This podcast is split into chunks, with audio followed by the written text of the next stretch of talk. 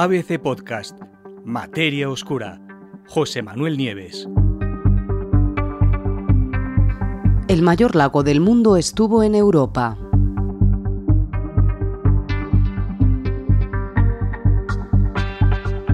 Hace alrededor de 12 millones de años, a principios de una época que se llama el Mioceno, el Mioceno tardío, el continente europeo era muy distinto de lo que es hoy en día. Por ejemplo, en la parte sur, la masa de tierra de Anatolia-Balcanes se estaba rompiendo, dividiéndose, creando grandes lagos que más tarde, con el paso del tiempo, se unieron y se convirtieron en el mar Egeo.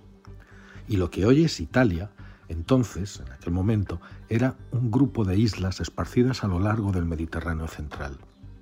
Pero sin duda la característica más llamativa, la más espectacular de todas, fue lo que los investigadores han llamado paratetis, un enorme cuerpo de agua del tamaño del Mediterráneo que se extendía desde los Alpes orientales hasta el actual Kazajistán. Se trata del lago más grande que el mundo haya conocido en toda su historia. ¿Cómo llegó a hacerse tan grande? Mucho tiempo antes, el gigantesco lago era un mar epicontinental, que significa que es una masa de agua que está sobre una plataforma continental y que por lo tanto es poco profunda.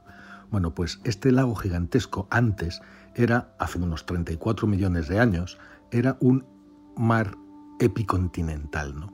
y que se había formado a partir de los restos del antiguo océano de Tetis. Los movimientos de las placas tectónicas, sin embargo, con el tiempo fueron dejando encerrado a ese antiguo mar, que se fue rompiendo, fragmentando y llenándose de sedimentos. Después, cuando se levantaron hace unos cuantos millones de años las cadenas montañosas de la Europa central, el Paratetis quedó definitivamente aislado del resto del océano.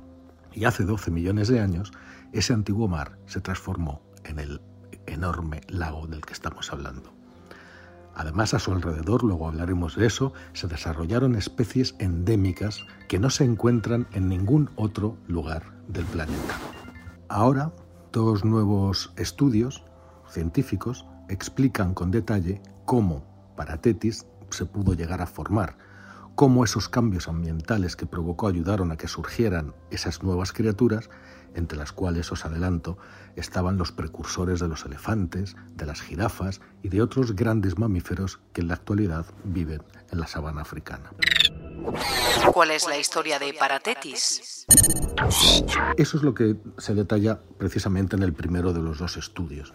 Allí un equipo de investigadores, dirigido por un paleooceanógrafo de la Universidad de Sao Paulo, que se llama Dan Palcu, ha determinado que en el momento de su mayor extensión, el lago llegó a cubrir una superficie, fijaros bien, de más de 2,8 millones de kilómetros cuadrados, un área mayor que la que ocupa el Mediterráneo actual, que tiene unos 2,5 millones de kilómetros cuadrados, y que el volumen de agua de ese lago gigantesco alcanzó los 1,77 millones de kilómetros cúbicos, más de 10 veces la suma de toda el agua que podemos encontrar en todos los lagos de agua dulce y de agua salada del mundo, todos ellos juntos. Una barbaridad. Sin embargo, ese esplendor no duró demasiado tiempo, siempre hablando en términos geológicos. ¿no? Para Tetis se existió durante un periodo que abarca unos 5 millones de años y a lo largo de todo ese tiempo se fue encogiendo, sufrió varios episodios de encogimiento drástico por lo menos en cuatro ocasiones diferentes. Durante el mayor de esos episodios de contracción, el lago llegó a perder, fijaros bien, hasta un tercio de toda su agua. ¿Y eso qué pasó? Pues al haber menos agua, se disparó la salinidad. Y eso tuvo unas consecuencias terribles para muchas de las especies acuáticas que vivían allí. ¿no? Solo pudieron sobrevivir las que se podían adaptar, adaptar a ese agua más salada, como moluscos. Y esas criaturas repoblaron el lago que intermitentemente y en las épocas más húmedas pues se volvía a expandir y a, a, contraerse pues según la humedad de cada momento. ¿Qué tipo de fauna había? Pues ese es el objeto del segundo de los estudios. En este caso, capitaneado por una bióloga evolutiva que se llama Madeleine Bonn, que es de la Universidad de Tubinga, en Alemania. Bueno, pues en ese segundo estudio, los científicos explican cómo ese lago, el Paratetis, llegó a convertirse en el hogar de una amplia variedad de moluscos, de crustáceos y de mamíferos marinos que no es posible encontrar en ningún otro lugar de la Tierra. Todos ellos eran enanos. Fijaros, muchas de las, ballenas, delfines y focas que vivieron allí en esos tiempos parecen versiones en miniatura de las especies que podrían encontrarse en mar abierto. Había una especie, por ejemplo, que se llama Cetotherium riavinini, que medía tres metros de largo, un metro menos de lo que miden los delfines mulares, pero que en realidad era una ballena, la más pequeña que se ha encontrado hasta ahora en todo el registro fósil.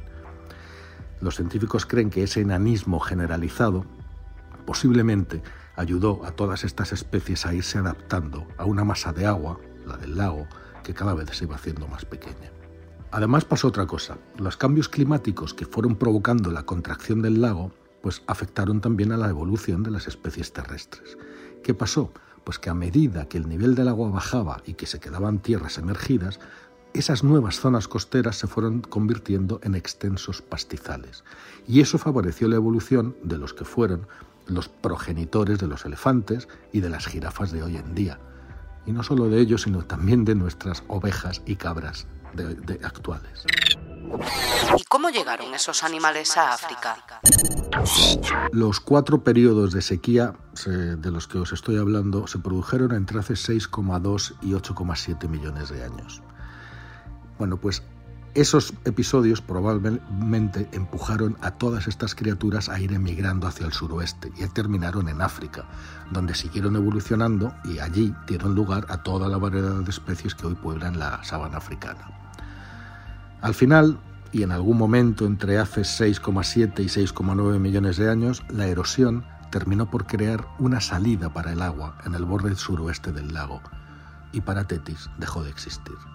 Esa salida, que según los investigadores hoy está bajo las aguas del mar Egeo, dio origen a un río que terminó desembocando en el Mediterráneo, con lo cual toda la cuenca, todo el lago se desecó. Sin embargo, los investigadores creen que mientras este gran y gigantesco lago, el mayor que ha existido, se desangraba, pues tuvo un último momento de gloria. Y ese momento de esplendor fue la impresionante cascada que sin duda el agua debió de formar mientras fluía hacia el mar.